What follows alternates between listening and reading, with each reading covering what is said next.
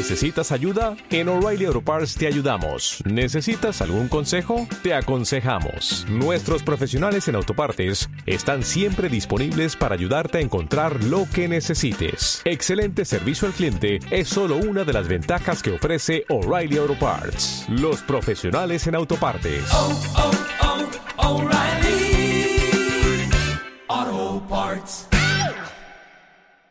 Mercado de divisas, porque el trading es simple, pero no es fácil. Presentado por Raúl Castillo.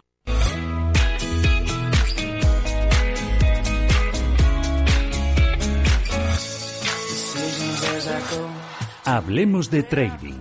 La verdad sobre el trading contada por traders con Alba Puerro.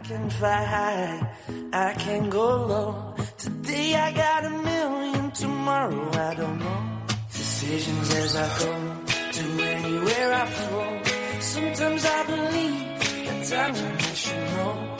I can fly high, I can go Pues low. historia tiene siempre dos partes, dos caras, y si hablábamos antes del dólar yen, y hablamos de esas caídas del yen brutales, tenemos que hablar también del billete verde, de esas subidas del dólar index que están ya por encima de los 100 unidades. Vamos a hablar con Alba Puerro de Sala para Traders, que está aquí en el estudio. Alba, buenas tardes. Muy buenas tardes, ¿cómo estáis? Queremos saber qué significa esta potencia del dólar index y esta subida por encima de los 100. ¿Significa fortaleza del mercado? ¿Significa falta de liquidez en dólares? Cuéntanos un poco.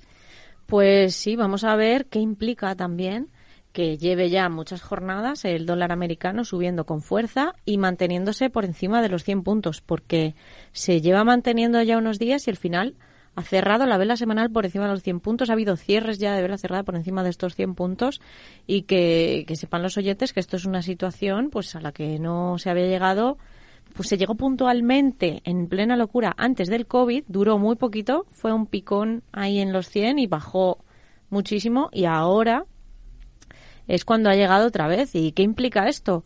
Eh, ¿Qué tenemos que hacer? Porque todo va muy conectado. Siempre decimos que los mercados van conectados, ¿no? Y, y, y esto de que el de que el dólar index esté por encima de los 100 puntos, bueno, por supuesto provoca que todos los pares que empiezan con dólar eh, tiendan a subir y los pares que estén contra el dólar tiendan a bajar. Está provocado todo esto por un vuelo a la liquidez. Realmente la gente sí que está más en liquidez y un clima alcista en todo el tema de las tasas, como están subiendo.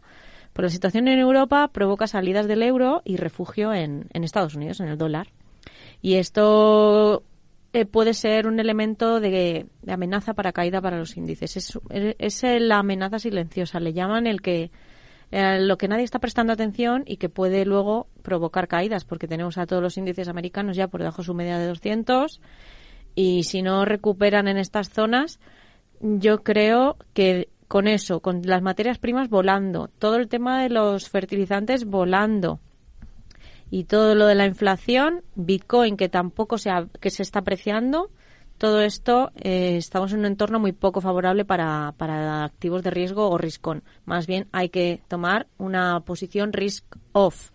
En un ciclo de tasas y dólar subiendo y las materias primas en máximos, la estrategia en este entorno de momento debe ser defensiva. Yo pienso. Y eh, trasladarse un poco al Forex. La gente que, si alguien va, tiene un- pensado meterse en fondos, en ETFs, eh, todo esto, de momento, que se espere un poco, porque ya que está en un punto tan clave el dólar index, vamos a ver si lo mantiene. Es verdad que está aquí con resistencias, puede tener un recorte, pero ahora la clave va a ser hasta dónde el recorte. No creemos que vaya a tener una caidona como la tuvo cuando el COVID. Entonces, ¿esto qué, qué implica? Pues que el dólar siga castigado, que tenemos al euro dólar por debajo del otro día. Bueno, ya el 1,08 no aguantó, 1,07, pero como pierda estos soportes, se puede ir hasta el 1,05 con algo. Es Mm. muchísimo. Se puede decir que el- la fortaleza del dólar es la debilidad del mercado de renta variable. Sí, bueno, el dólar index está conformado por un poco todas las divisas y la que más pondera también es el euro, pero es un poco la mezcla de ambas, ¿no? Y en este caso la fortaleza está más en el dólar y la debilidad viene del euro. Pues ya lo saben los oyentes, no se fíen de esa fortaleza del billete verde, del dólar, sobre todo porque lo que puede significar es falta de liquidez de dólares, mucha demanda de dólar por parte del mercado, y eso Mm. Lo que, lo que implica es falta de liquidez en los mercados financieros. Alba, que muchas gracias por haber estado un miércoles más aquí con todos nosotros. te esperamos próximamente. Prudencia y operar Forex mejor que índices ahora mismo. Gracias. Hasta ahora. Hablemos de trading. La verdad sobre el trading contada por traders con Alba Puerro. A little something to get you out control. Candy paint and a whole lot of soul. We making bangers all across the world. My head spinning like a 45 around we go, go, go, go. I got that Pues seguimos cayendo de crisis en crisis, pero seguimos con los mismos debates que en 2008 y que también con la crisis del coronavirus. ¿Se puede vivir del trading? Eh, las redes se incendian con debates sobre este asunto y queríamos hablar con Alba Puerro de Sala para Traders para que nos explicara si se puede vivir del trading o no. Tenemos mensajes todos los días en Twitter sobre este debate. Gente que dice que sí, gente que dice que no, gente que se puede sacar 4.000 euros al mes. Cuéntanos, Alba, cómo, cómo vuelve este viejo debate y por qué vuelve. Sobre todo vuelve, o lo hemos visto, lo hemos comentado antes, porque estamos viendo mucho desfase en el tema cifras de lo que la gente al final necesita o no para vivir. ¿Cómo que si se puede o no vivir? Eh, lo primero es sacarse algo de dinero con el trading. Entonces, a mí me hace mucha gracia que todos estos hilos o debates los plantee gente que no lleva ni tres años tocando los mercados, no tiene un ahorro, o sea, para poder plantearte vivir no del trading, de cualquier otra actividad, necesitas como todo, pues poner un dinero, un ahorro y luego tener previstos unos gastos. Y luego a partir de ahí, pues empezar a ver el día a día qué es lo que necesitas tú. ¿Tú qué es lo que necesitas? ¿Tienes tres hijos, dos hipotecas? Pues necesitas una cantidad X. ¿Y tú qué, qué eres? ¿Una persona sola que tiene la casa pagada? Pues necesitarás muchísimo menos, ¿no? Pero es que estamos viendo barbaridades de lo que tú dices, Raúl, de, de se necesitan 6.000 dólares al mes, 10.000 dólares al mes, porque a partir de ahí hay que empezar a restar que si la luz, que si no sé qué, que si servicios de trading de señales que para mantenerte como informado, que son 1.000 dólares al mes, pero vamos a ver, eso quién, no necesitas la licencia de Bloomberg anual, que son 60.000 dólares al año para poder operar y trabajar y sacarte un dinero. Y obviamente quien pone eso de que al final tienes que pagar de servicios, de señales y cosas para estar informados al último minuto mil dólares al mes, tampoco tiene mucha idea. O no sé, porque yo desde luego no lo he pagado en mi vida. Eso, y tampoco he necesitado en mi vida ganar cuatro mil dólares al mes. Entonces, insisto, sentido común, ¿cuánto es lo que ganas tú al mes? Eso más o menos lo puedes generar con tu dinero. Habrá meses que ganes, habrá meses que ganes menos, habrá meses que pierdas, entonces necesitas un dinero y un ahorro para el momento en que digas, venga, voy a intentarlo con esto, si tienes dos meses malos poder seguir, ¿no? Pues igual que cualquiera que abre un negocio, ¿no? Pero desde luego que está esos debates últimos están ya totalmente desvirtuados, ¿vale? Que la luz está cara y demás, pero que no se necesitan 3.000 dólares de gastos ni 3.000 euros de gastos eh, para, para trabajar en tu casa operando. Pregunta, por ejemplo, AJ, dice, hola, una pregunta, ¿se puede mm, con 1.000 euros hacer 300 dólares al mes? Pues sí se puede, pero de forma continuada. O sea, ¿estaba hablando de una forma puntual? No lo claro. especifica. Entonces te coges con una criptomoneda y lo puedes sacar ya no en un mes, en una semana. Pero sacar 300 dólares al mes de forma continuada con 1.000 euros, esa es la pregunta. Entonces sí que es verdad que para intentar sacarte un jornal en 1.000 dólares justos no tengas una cuenta de 1.000 dólares. Ten cuentas de al menos 5.000, 6.000 para que sea con las que trabajes, a lo mejor una cuenta de 1000, 2000, que sea una cuenta de estas que hablamos muchas veces, que a lo mejor abres posiciones emocionales, bueno, pues abrirlas con poco y demás, pero que te- obviamente teniendo una operativa y algo así, pues tienes que tener una cuenta un poco mayor y un ahorro, por supuesto. Pero olvidarnos de tener que ganar 10.000 dólares al mes. Yo no sé la gente que, que cuántos hijos tiene y qué come. Dice inversor esperpento, si aspiras a vivir del trading un mes, eh, 4.000 no es suficiente, un mes de 1.500 no es suficiente. Mi consejo es que saques conclusiones a final de año y decidas si seguir o no con tu carrera como trader en función de si eso es suficiente para ti o no. Exacto, si eso es suficiente para ti o no. Tiene mucha razón. Cuando ya lleves unos años operando y veas que más o menos te estás sacando 50, 80 euros al día o que los puedes sacar o que puedes dedicar ese dinero sin eh, tener agobios, porque claro, porque hay, meses que no los haces, hay meses que te puedes poner malo. ¿Y qué haces si no operas? Ese mes ganas cero. Entonces tienes que tener, pues como cualquiera que si quiere intentarlo, eh, abrir un negocio, tener su ahorro y tener tu dinero y empezar a trabajar. Pero desde luego, de- desde luego, con, con una operativa que tenga ya, que la que conozca a él, que se sienta cómodo, que vaya viendo ciertos resultados. No estamos hablando de hacer 30% al mes todos los meses, pero estamos hablando de tener, pues, ¿cuánto vas sacando? Pues para un capricho, ¿lo quieres dejar ahí? ¿Qué te sacas? ¿500? 500. ¿500 te vale para vivir? Sí, no. O mira, es que me requiere muchísimo tiempo, muchísimo de más de lo que yo me quiero dedicar y es que me gano 600. Pues nada, pues déjalo. Porque obviamente aquí ya, cuando se convierta esto en tu trabajo, le vas a tener que dedicar horas, horas y horas. Bueno, pues ya lo saben los oyentes, no dejen sus empleos, sobre todo si piensan que van a vivir del trading y compatibilicen. Vivir del trading puede llegar a ser algo que se haga, pero puede ser también una utopía y difícil. Así que Así lo es. primero es asegurarse un ingreso fijo. Alba, muchas gracias por haber estado aquí otro miércoles más con todos nosotros y te esperamos próximamente. Un abrazo, un placer. Gracias.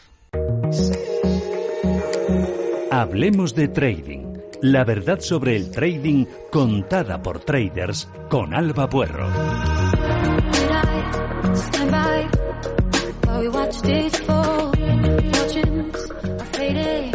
Pues llega ya el momento de analizar todo lo que ocurre alrededor del mundo del trading minorista. Llega ya el momento de hablar con Alba Puerro de Sala para Trades. Alba, buenas tardes. Muy buenas tardes, ¿cómo estáis? Hoy vamos a hablar de las cuentas que se doblan, esas cuentas que se mete un capital y se vuelve a ganar lo mismo que el capital eh, que se ha metido. Entonces queremos saber qué hay que hacer, si aumentar el capital, es decir, mantener ese capital en la cuenta o hay que retirarlo. Vamos a ver qué es lo que opina Alba, que conoce muy bien lo que es ese mundo de las cuentas minoristas. A ver que nos Sí. diga un poco qué es lo que hay que hacer, Alba. Las retiradas, momento clave muchas veces que nos condiciona para seguir operando.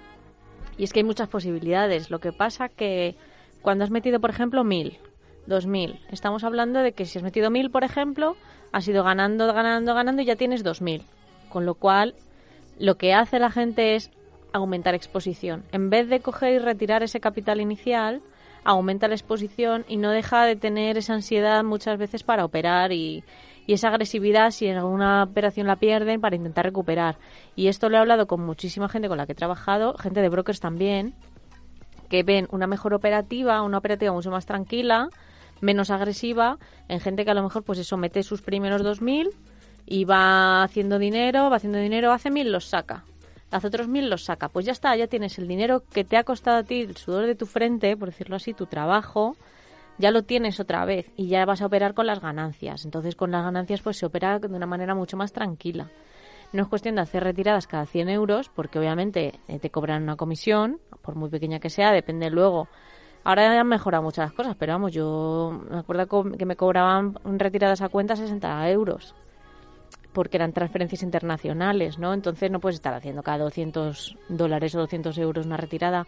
Pero sí es clave el momento en el que tú has doblado tu capital, que ya tienes, y no digo doblarlo en un pelotazo ni nada, sino que has llegado, has hecho trades y vas ganando un, un dinero, pues eso, o cuando tienes mil y haces tus primeros 500, bueno, pues puedes plantearte retirar esos 500 y así ya vuelves a tener esos mil, sigues trabajando con ese apalancamiento, esas posiciones, ese tamaño de posiciones y no te sobreexpones, porque al final lo que pasa, Raúl, tienes mil, lo vas haciendo dinero, lo pones en 4.000 la cuenta y al final en tres malas que has sobreoperado o te has apalancado más porque ya tienes más dinero, tienes 4.000, has perdido todo.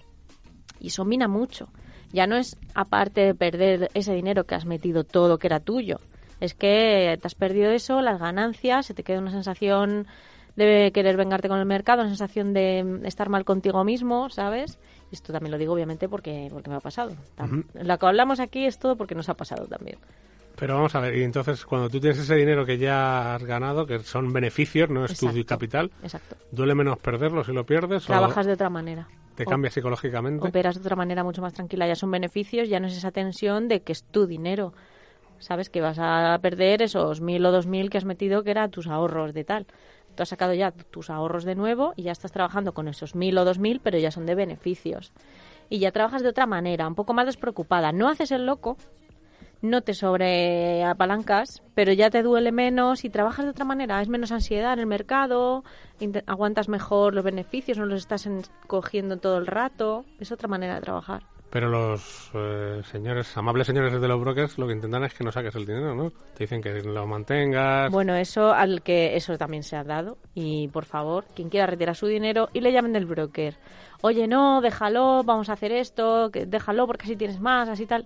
Si tú quieres retirar tu dinero, tú retiras tu dinero. Eso ya me parece una falta de respeto. A mí ya, vamos a ver, Raúl. No me han llamado en la vida, pero sí conozco a gente que le han llamado de no, no retires. También es gente con la que, bueno, a lo mejor los brokers pueden coger su dinero y trabajarlo ellos, que eso mucha gente lo hace. Les hace como una especie de, mm, de autorización y el broker es el que lo mueve, que esto ya lo hemos hablado en este programa, que al final luego te lo mueve, te lo mueve y te pierde el dinero. O que quieren retirarlo y empiezan a abrir operaciones desde el broker para inmovilizarlo y decir, no, no puedes retirarlo porque tenemos posiciones abiertas, que eso también se hace. De esos brokers hay que huir como de la peste, también lo digo. El problema es cuando ya estás dentro. Claro, ya estás dentro, pues nada, pues tienes que sacar el dinero, hombre, obviamente te lo tienen que dar, si no, pues sería cuestión de denunciarlo. Ya no sé hasta qué punto no le han hecho una retirada a alguien que sí quiera retirar el dinero. Otra cosa es que llamen e intentes que a lo mejor no lo retires, que lo aguantes ahí, porque bueno, pues obviamente si lo pierdes mejor para ellos. Bueno, ¿no? el argumento es claro, porque tienen más capital, tienen más, puedes operar mejor, ¿no? Con más capital. Bueno, el argumento es ese, pero la verdad es que ellos, mientras tengas tu dinero ahí, eso es más suyo No que son tuyo. pérdidas para ellos, ¿no? claro, y, a- y al final, pues es- si tú pierdes ese dinero, pues va para ellos todo. Es así, porque la mayoría son market makers. Y las pérdidas en el momento que retiras ya son pérdidas para ellos. No, no son pérdidas, pero bueno, pues ya se quedarían solo con las comisiones de lo que genera, porque tú ya, eso ya operas con beneficios, beneficios que vienen de su parte, porque normalmente son ellos lo que te hacen la contraparte. Entonces, si has ganado mil, se lo has ganado a ellos, son como sus mil. Esos mil, aunque los pierdas, eran suyos, no los iban a ganar. Aunque los pierdas, ya se quedan solo con las comisiones, no les interesa tanto. Bueno, pues ya lo saben los oyentes, mucho precaución, sobre todo cuando vayan haciendo beneficios, retiren esos beneficios, siempre que la comisión no se coma un margen importante. Claro.